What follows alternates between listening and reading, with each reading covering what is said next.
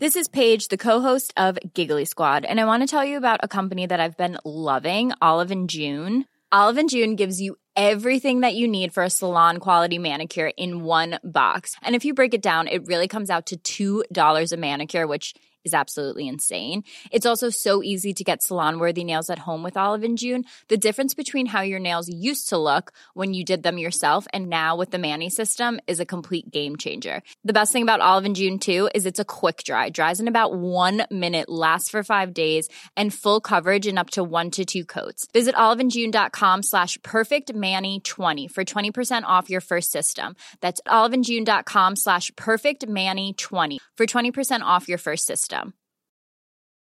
Hey, it's Ryan Reynolds, and I'm here with Keith, co star of my upcoming film, If, only in theaters, May 17th. Do you want to tell people the big news? All right, I'll do it. Sign up now and you'll get unlimited for $15 a month in six months of Paramount Plus Essential Plan on us. Mintmobile.com slash switch. Upfront payment of $45 equivalent to $15 per month. Unlimited over 40 gigabytes per month. Face lower speeds. Videos at 480p. Active Mint customers by 531.24 get six months of Paramount Plus Essential Plan. Auto renews after six months. Offer ends May 31st, 2024. Separate Paramount Plus registration required. Terms and conditions apply if rated PG. Hey, I'm Ryan Reynolds. Recently, I asked Mint Mobile's legal team if big wireless companies are allowed to raise prices due to inflation. They said yes. And then when I asked if raising prices technically violates those onerous two year contracts, they said, What the f are you talking about, you insane Hollywood ass? So to recap, we're cutting the price of Mint Unlimited from $30 a month to just $15 a month. Give it a try at mintmobile.com slash switch. $45 upfront for three months plus taxes and fees. Promo rate for new customers for limited time. Unlimited more than 40 gigabytes per month. Slows. Full terms at mintmobile.com.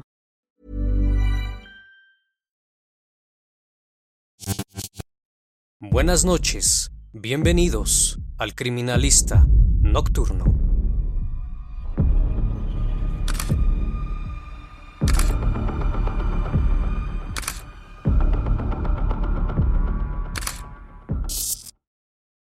Hola a todos y sean bienvenidos a una emisión más del Criminalista Nocturno. Espero que se encuentren muy bien. Gracias por sintonizar este canal donde quiera que se encuentren. Así que vamos, apaguen la luz, que la investigación debe comenzar. Este caso se escribió y tuvo lugar la noche del 23 de abril de 1989. Claudia Mijangos llamó a una amiga para decirle que escuchaba y veía cosas, ángeles y demonios, que le habían advertido que Mazatlán se había caído y que todo Querétaro era un espíritu. Durante muchos días Claudia había escuchado voces extrañas, pero no lo comentó con nadie. Aquella noche quedaría marcada para siempre, pues cometería uno de los actos más atroces que pudieran ser vistos un lugar con escenas terroríficas e inimaginables que podrían estremecer a cualquier ser humano. La autora de los hechos, Claudia Mijangos, madre de tres hijos, quien hoy en día es conocida como la hiena de Querétaro. Claudia Mijangos nació el 26 de mayo de 1955 en Mazatlán, Sinaloa. Es la menor de siete hermanos cuatro mujeres y tres hombres, creciendo sin el amor y cariño de sus padres. Su madre era dominante, autoritaria, agresiva y fanática religiosa, que no permitía que su padre tuviera contacto alguno con sus hijos, pues era débil de carácter y era dominado por su esposa. Durante su infancia fue una niña amigable y hasta popular entre las niñas. Era algo rebelde y poco entregada en la escuela. Aún así terminó sus estudios y se graduó finalmente en comercio. Incluso llegó a concursar en un certamen de belleza. Claudia tuvo dos novios en su adolescencia. A los 19 años, conoció a Alfredo Castaños, con quien se casó dos años después y se mudó a Querétaro. Y solo dos meses después, fue el inicio de una etapa que comenzó a manifestarse en crisis agresivas y depresivas, pues se dice que en su noche de bodas tuvo el primer episodio de agresividad en su primera relación íntima, de la cual salió corriendo de la habitación por el pasillo del hotel. Ya establecidos en Querétaro, abrió una exclusiva de tienda de ropa en el pasaje de la Yata, donde las mujeres más destacadas probaban sus vestidos. Entonces, en 1982, después de una discusión, persiguió a su esposo con un machete en la mano. En otra ocasión, lo agredió con unas tijeras en la cabeza y solo dos años después, en un arranque de furia, discutió con su esposo y le rompió las llantas del carro con un cuchillo. A pesar de estos arranques que tenía, nunca se le vio como una madre agresiva, ni se notaba algo tan fuera de lo común, aunque sí era posesiva y dominante con sus hijos. Incluso daba clases de catecismo, ética y religión en el colegio donde iban sus hijas. A partir de 1988, comenzó a tener crisis más graves cuando empezó a decir que le aventaban brujería y que aparecían en su casa.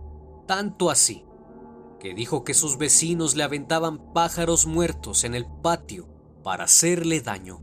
En una ocasión su hija mayor le pidió permiso para quedarse en la casa de una amiga del colegio, pero en la madrugada fue por ella y reclamó a los padres el por qué le querían robar a su hija. Claudia siempre fue cariñosa con sus hijos, con la gente muy amable, pero unos meses antes mostraba actitudes extrañas, aunque nunca violentas.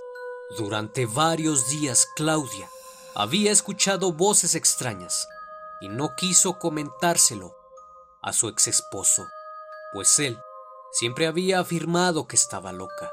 La noche del 23 de abril, Alfredo había llevado a sus hijos a una kermés del colegio y posteriormente llevó a los niños a la casa de Claudia, donde tuvieron una discusión muy fuerte, supuestamente por el romance extramarital que ella sostenía. Antes de retirarse, ella le señaló que se iba a arrepentir, cerró la puerta y echó la llave. Subió a bendecir a sus hijos y fue a acostarse. Pero a solo escasas horas de que amaneciera, comenzó a escuchar voces que no paraban, además de visiones incontrolables que interrumpieron su sueño. Esa noche Claudia llama a Verónica Vázquez, una amiga de ella, y le confesó que escuchaba y veía ángeles y demonios que le advirtieron que Mazatlán se había caído y que todo Querétaro era un espíritu. Verónica se alarmó y le pidió que se tranquilizara, que mañana la iría a visitar. Es aquí donde dio inicio un caso aterrador e inimaginable. Estuvo un rato escuchándolas, tratando de decidir si eran reales o no. Después se levantó y se vistió completamente. Fue a la cocina y tomó tres cuchillos. En este punto haría lo inimaginable.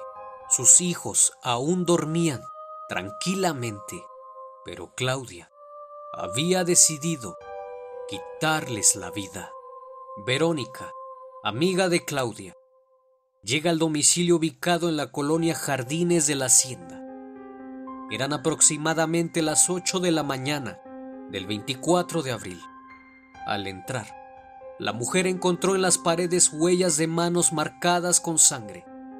En las escaleras encontró el cuerpo del hijo menor, Alfredo de seis años, quien se encontraba en un charco de sangre.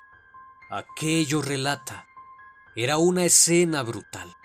Inmediatamente llamó al ex esposo de Claudia y avisó a las autoridades. Cuando llegaron, los peritos encontraron también los cuerpos de Claudia, la hija mayor de 11 años, y el de María Belén, de 9 años. El cuerpo de María Belén se encontraba en su habitación, con múltiples heridas, e increíblemente Claudia se encontraba dormida a un lado, llena de sangre y con un cuchillo en la mano. Aquellas imágenes perturbaban e inquietaban al cuerpo policíaco. Era aterrador pues cuando entraron a la casa se encontraba bañada en sangre. Las escaleras, las recámaras y el baño. Los peritos confirmaron que por lo menos en el lugar de investigación se encontraban 10 litros de sangre regados por toda la casa. así que podrás imaginarte la escena en aquel lugar. En la esquina de la recámara, sobre un sillón, había dos cuchillos de cocina, uno de 40 centímetros y el otro de 33 centímetros, ambos con cachas de madera en color café, perfectamente limpios. Un tercer cuchillo de 31 centímetros se halló en la recámara de Claudia y Belén. En un momento se pensó que Claudia también estaba sin vida, pero el comandante de la policía tocó su cuello buscando el pulso y descubrió que todavía estaba viva. Llamaron a la Cruz Roja y de inmediato la trasladaron al hospital. Cuando despertó los agentes ministeriales preguntaron qué había pasado aquella noche, a lo que únicamente respondió, mis niños están dormidos en la casa, tengo que ir por ellos al colegio, déjenme ir. Se mostraba angustiada, mencionó no recordar absolutamente nada y amar a sus hijos incondicionalmente, pues los quería mucho y no le daban problemas. Esto respondía mientras permanecía atada de pies y manos, por lo que en ese momento el único sospechoso era Alfredo Castaños, pues creían que él era el responsable de los hechos. Tras su declaración, mencionó lo que él sabía. Los había llevado un día antes, en la noche, después de la kermés, a la casa de su madre. Cuando los dejó, discutió con ella una vez más, pues sabía la causa de lo que estaba ocasionando el divorcio, ya que ella se había enamorado de otro hombre. Era cosa habitual desde hace mucho tiempo. Él le dijo que volvieran, que podían arreglar las cosas, pero ella una vez más lo rechazó. Fue así que el 27 de abril de 1989, a las 11.30 horas, tres días después del hecho, dio su primera declaración. En ella responsabilizó del crimen al padre Ramón, un sacerdote con el cual había tenido un romance. Aseguró que le hablaba telepáticamente y fue él quien influyó para que se divorciara, no sin antes también hacer maleficios para que su madre muriera. Además mencionó que seguía metiéndose en su cabeza para poseerla. De igual forma su esposo quería regresar con ella y se metía en su mente para que lo hiciera. Fue tanta la presión que no supo qué hacer y se descontroló. Esto daba en su primera declaración. El primero en ser atacado y el primero en morir fue Alfredo Antonio, el niño más pequeño, quien fue agredido mientras dormía en su cama. Tomó su brazo izquierdo y lo amputó. La segunda en ser atacada fue Claudia María, de 11 años, quien fue apuñalada seis veces herida de muerte con los pulmones perforados. La niña aún alcanzó a salir del cuarto, tratando de protegerse. Y por último, apuñaló en el corazón a su hija menor, de nueve años, quien no opuso mucha resistencia. Después, bajó las escaleras corriendo en busca del agonizante Claudia María, quien se había desmayado boca arriba sobre el piso que dividía la sala del comedor. Volvió a apuñalarla. Luego la arrastró hacia la planta alta y colocó su cuerpo inerte en la recámara principal. Pero ¿qué llevaría a Claudia Mijangos a cometer el asesinato? Debido a que Claudia había estudiado comercio, se acercó a la escuela de sus hijos y se ofreció a dar clases de ética. Ahí conoció a un hombre que ella describía como muy guapo de ojos azules, 1,90 de estatura. Se hacía llamar el padre Ramón, que de igual forma daba clases en esa escuela. Ella se enamoró perdidamente de él. Claudia cada vez se alejaba más de su esposo y era muy común encontrarla en la escuela, en las clases de catecismo. Al padre Ramón tampoco le era indiferente y se dio un romance entre ellos. Sin embargo, Después de un tiempo, él ya no quiso continuar con esto y decidió terminar su relación, pues sentía que había traicionado sus votos como sacerdote. Pero Claudia no lo tomaría nada bien, pues ésta estaba obsesionado con él. Menciona que lo buscaba y lo seguía en reiteradas ocasiones. Incluso Claudia mencionó que comenzó a escuchar voces, que eran ángeles, que le decían que tenían que estar juntos. Ella nunca perdió la esperanza de estar con él. Ella seguía muy enamorada del padre Ramón y no entendía por qué no podían estar juntos, por lo que desesperadamente buscaba la anulación de su matrimonio. Pero no había argumentos suficientes para aplicarlo, y esto la frustró. A partir de aquí comenzó a comportarse de manera muy extraña, pues mencionan que sus actitudes a veces eran raras, pero que no fue nada alarmante, hasta que la noche del 23 de abril, que tuvieron una discusión, él le mencionó que sabía sobre el romance que tenía con el padre Ramón. Aún así, él quería regresar con ella. Sin embargo, la obsesión de ella la estaba trastornando, afirmando su romance. Tras las voces que dice haber escuchado aquella noche, menciona que le dijeron que sus niños eran demonios, que impedían que estuviera con el padre Ramón, que tenía que matarlos para poder estar con él. Los estudios confirmaron que Claudia Mijangos se encontraba en un episodio psicótico al momento de matar a sus hijos. Los peritos indicaron que fueron al menos tres horas las que duró el ataque contra los menores, se confirmó que no hubo ningún otro implicado en el caso, más que Claudia Mijangos. También se pudo establecer que la primera víctima fue Alfredo, después Claudia María y finalmente Ana Belén. Posteriormente, ella se lesionó a sí misma. Se realizaron diversos exámenes psiquiátricos para ver su estado de salud mental y se determinó que padecía esquizofrenia depresión y epilepsia del lóbulo temporal. Era portadora de una psicosis de tipo paranoico, pero estaba bien ubicada en tiempo, espacio, persona y lugar. Además que sabía perfectamente las causas por las que fue internada y no mostró señales de arrepentimiento o pena moral que tendría una madre al perder a sus hijos. Se mostraba despreocupada y sin sentimiento de culpa. Sin embargo, se determinó que cuando ocurrió el asesinato no estaba en plena conciencia, por lo que fue declarada inimputable. Es decir, que no merecía castigo, sino una medida de seguridad de 30 años internada en el pabellón psiquiátrico del reclusorio de Tepepan, en la Ciudad de México. Fue liberada el 24 de abril del 2019.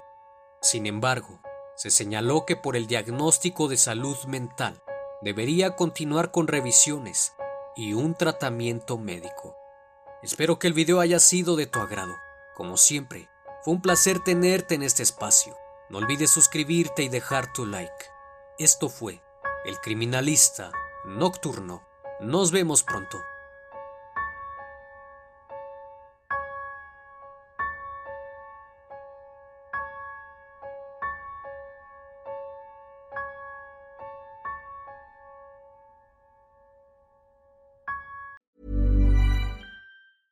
Even when we're on a budget, we still deserve nice things. Quince is a place to scoop up stunning high end goods for 50 to 80% less than similar brands. They have buttery soft cashmere sweaters starting at $50, luxurious Italian leather bags, and so much more. Plus, Quince only works with factories that use safe, ethical, and responsible manufacturing. Get the high-end goods you'll love without the high price tag with Quince. Go to quince.com/style for free shipping and 365 day returns.